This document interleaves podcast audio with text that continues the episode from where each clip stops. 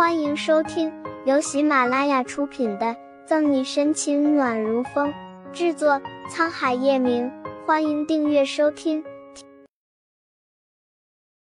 第六百三十二章，已成为一张废卡。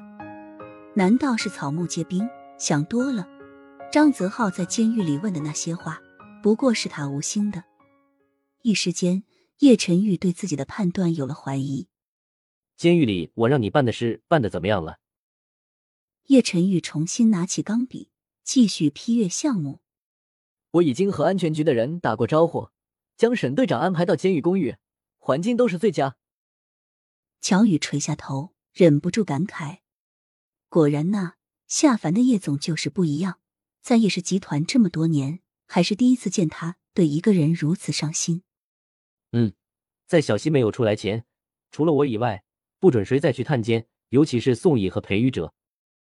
明明是句高冷的话，偏被叶晨玉说的极为傲娇霸道。乔宇克制住笑，他家叶总这算是吃醋嫉妒了吗？嗨，没什么事，就下去吧。清晰的感觉到乔宇颤抖的肩膀，叶晨玉脸黑了黑。还有件事。正准备离开，乔宇揶揄的脸色变得凝重，试探的望着叶晨玉。接连着几天，董事会的几个董事频繁出入老宅，而这些人都是二十年前会议记录上发言的那些。岳董呢？叶晨玉手上的动作一致。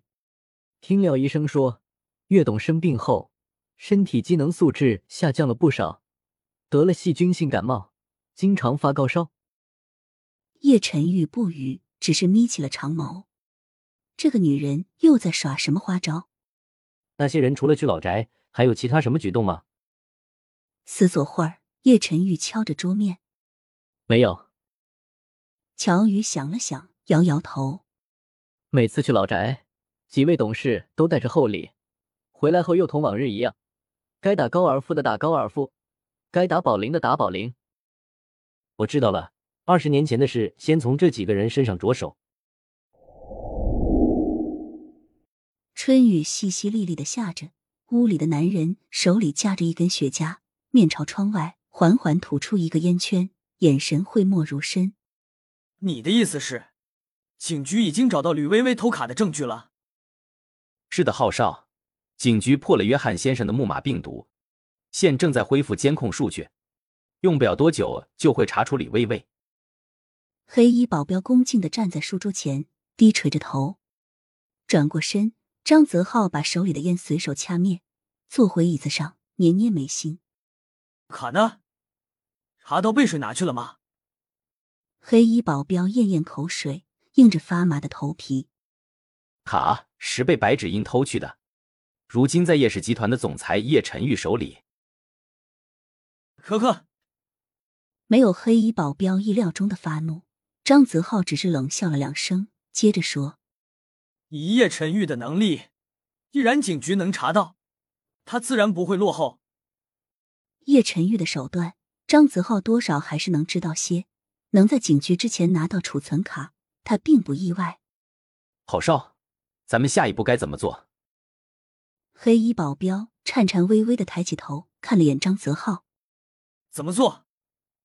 冷冷勾起唇角。张泽浩阴鸷着脸色，储存卡找到了，想必夏谷为了安全着想，定然不会再用里面的行动计划，那已经成为一张废卡。